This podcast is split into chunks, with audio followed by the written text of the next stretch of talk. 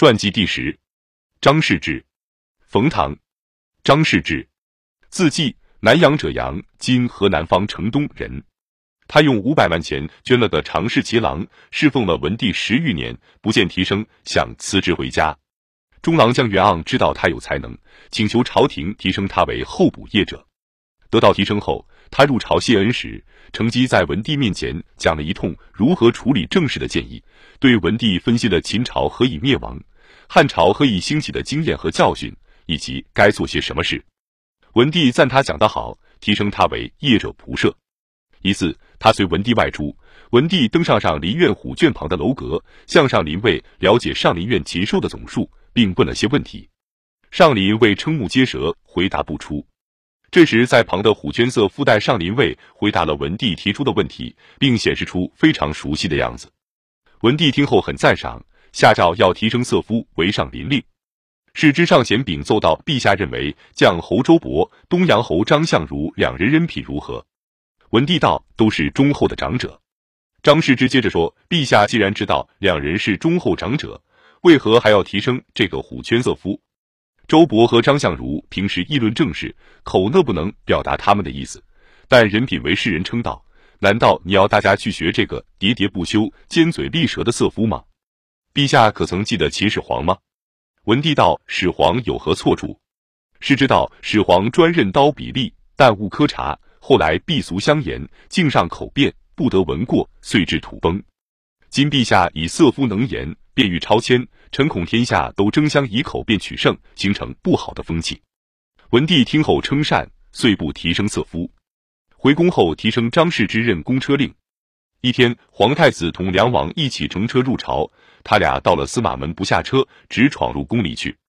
张世之飞奔上去阻拦他俩，不准他们进宫。上奏皇上，弹劾他们不下司马门是犯了不敬之罪。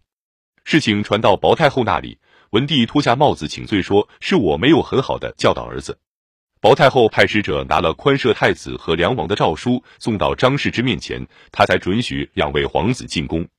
从这件事，文帝感到张世之的可贵，提升他任中大夫。不久，又提升他为中郎将。张世之随文帝去霸陵。文帝登上北山，面临灞水，眺望远方。慎夫人此次随行，文帝指着新风道说：“这是去你故乡邯郸的路啊。”接着，他让慎夫人弹瑟，自己和瑟而歌，唱得慷慨悲壮，情意凄壮。回头对群臣道：“哎，如果用北山坚石做棺木的外国，用苎麻、丝棉条上漆，塞在棺木和外椁之间，还有谁能动摇它吗？”左右随从都说很对。这时，张世之上前道：“如果多藏金银珠宝而厚葬，会使人产生欲念而去盗墓。那么，即使把铁融化了，填满整个南山，也会像有空隙一样。如果不用金银珠宝而薄葬，就不会引起他人欲念邪思。即使没有用坚石做棺椁，又有什么可忧愁的呢？”文帝称赞他讲得好，后来又提升他担任廷尉。一次，他陪文帝外出。车经中魏桥时，忽见一人从桥下苍忙跑出来，惊吓了皇上乘坐的马车。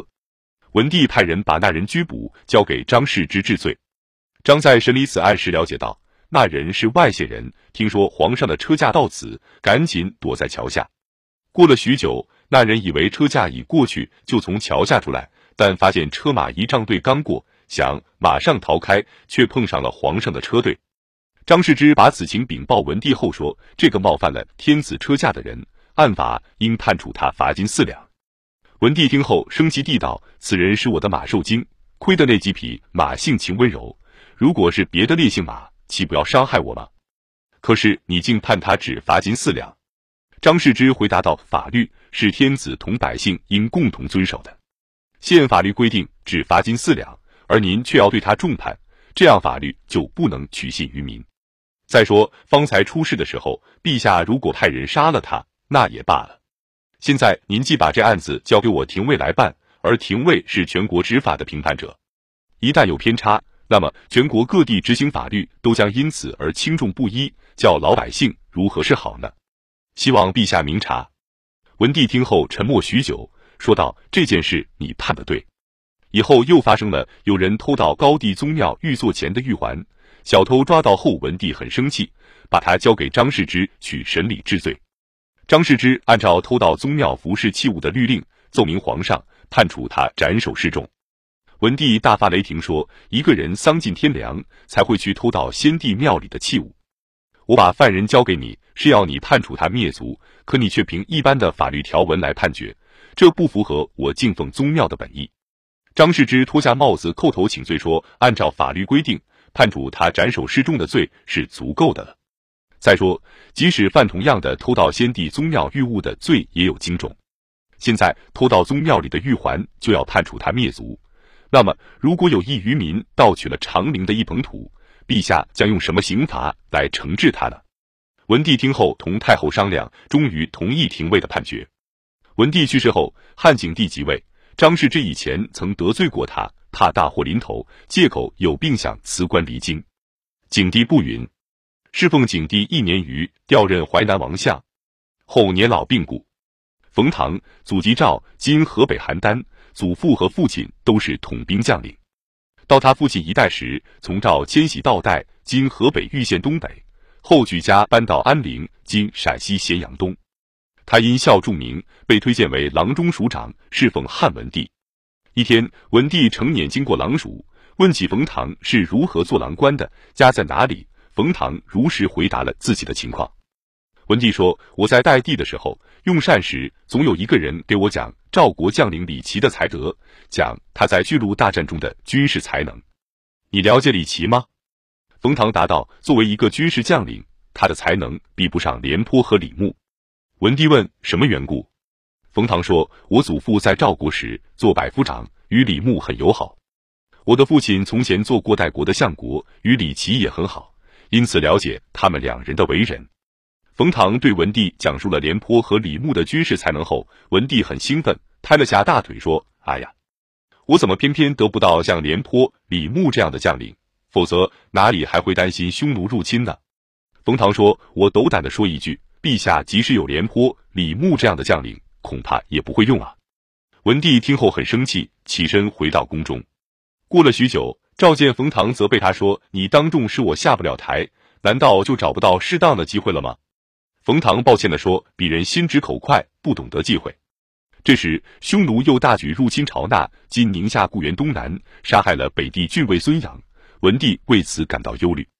他一天又召来冯唐说：“你凭什么说我不能用廉颇、李牧这样的人呀？”冯唐答道：“我听说古时候国王派遣大将出征时，都谦恭的躬身去推动车轮，说国门以内的事由我处置，国门以外的事由将军您处置。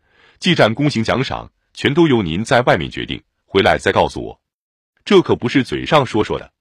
听我祖父说，李牧作为赵将镇守边境时，军事中的收入全部用来款待士兵，赏赐由外面的大将做主，中央不再符合用途。”把任务交给他，并且告诫他必须完成，因此李牧才能够充分发挥他的智慧和才干。李牧精选出兵车一千三百辆，一万三千多名善射的骑士，十万名勇猛的步兵，因此能在北面驱逐匈奴，击破东胡，消灭了但林，在西边抑制了强大的秦国，在南方支持了韩国、魏国。在这时候，赵国差不多可以称霸中原了。后来赵王迁即位，他的母亲是个歌女。赵王听信了郭开的谗言，竟杀害了李牧，让严巨来代替他，因此赵国被秦国消灭。现在我听说魏尚在云中任郡守时，把军事收入全部送给士兵，拿出自己的薪俸，每五天宰一头牛来款待幕府宾客、下属军吏和门下舍人，因此匈奴远远躲避，不敢靠近云中边塞。匈奴有一次入侵，魏上率领战车骑兵抗击，杀得敌人落花流水。魏上部下士兵全都是百姓人家的子弟，从农村出来参军，哪里懂得军中的文书簿册？整天奋力战斗，斩敌手，捉俘虏，向上级部门报功。一句话说的不恰当，刀比利就援引法规来为难他。结果将士们的军功得不到奖赏，刀比利舞文弄墨，倒受到重用。我以为陛下的法规是十分明确的，只是赏太轻，罚太重。况且云中郡守魏上。就因为他的报功状比实际情况多报了六颗敌人首级，陛下就把他交给刑吏，剥夺了他的封爵，判了他一年徒刑。从这件事上来讲，您即使得到了像李牧这样的将领，恐怕也不会得到重用。我实在是愚直，讲了那些不该讲的话，触犯忌讳，真是该死。文帝听了冯唐一番讲话，很高兴。当天，他就令冯唐拿着符节设位上出狱，重新任命他为云中郡守。接着任命冯唐为车骑都尉，让他统领全国的车站之事。十年以后，景帝即位，冯唐任楚相。汉武帝时求贤良，冯唐又被推举上去，但此时他已年过九十，不能做官了，就推荐他的儿子冯遂为郎官。